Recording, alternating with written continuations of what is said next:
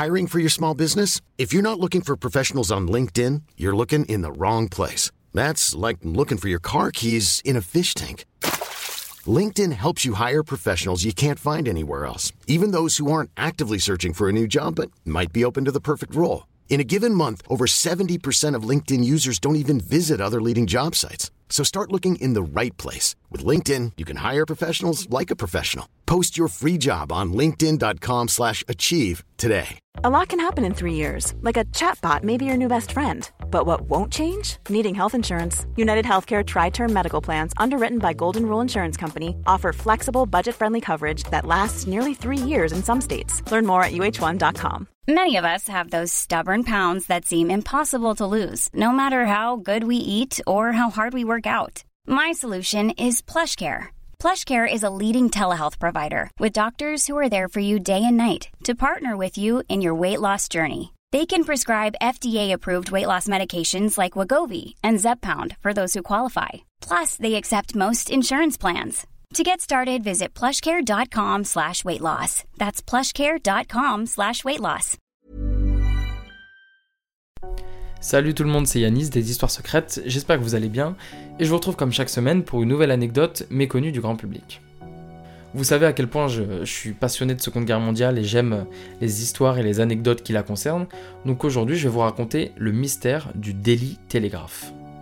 Le Daily Telegraph, c'est un quotidien conservateur britannique qui partageait entre autres des mots croisés. Il faut savoir que ce quotidien a fait fuiter les noms de code des opérations du débarquement juste un mois avant l'opération. C'est parti donc pour le mystère du Daily Telegraph.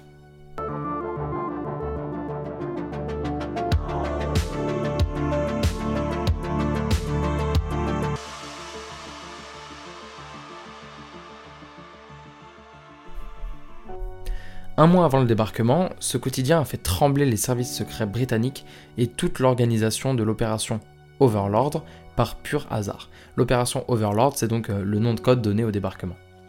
Donc on est en mai 1944, un mois avant le débarquement. Le Daily Telegraph publie comme tous les jours sa petite grille de mots croisés.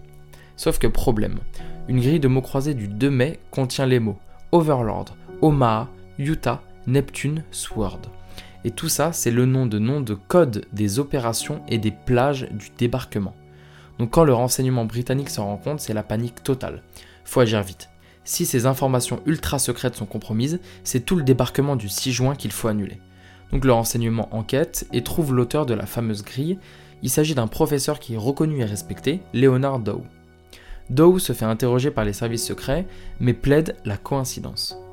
Donc ce qui se passe, c'est que juste après la parution de cette grille de mots croisés avec les noms de code, les Alliés observent l'armée allemande avec attention pour voir si euh, elle montre un signe particulier, mais rien à signaler. Euh, donc finalement, Leonard Dow est relâché.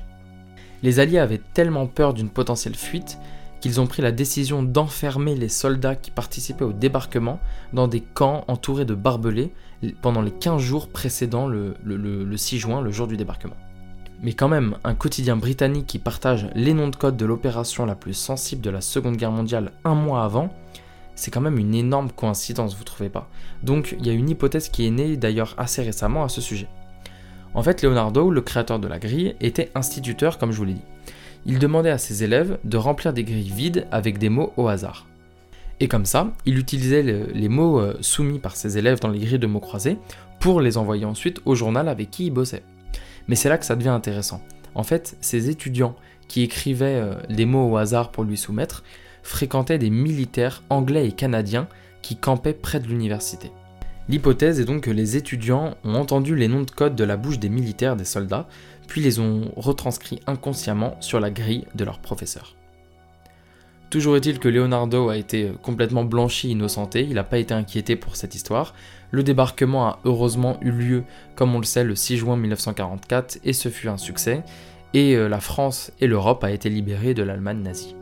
Voilà, j'espère que cette anecdote vous a plu, c'était le mystère du Daily Telegraph, et je vous retrouve la semaine prochaine pour une nouvelle histoire secrète. Ciao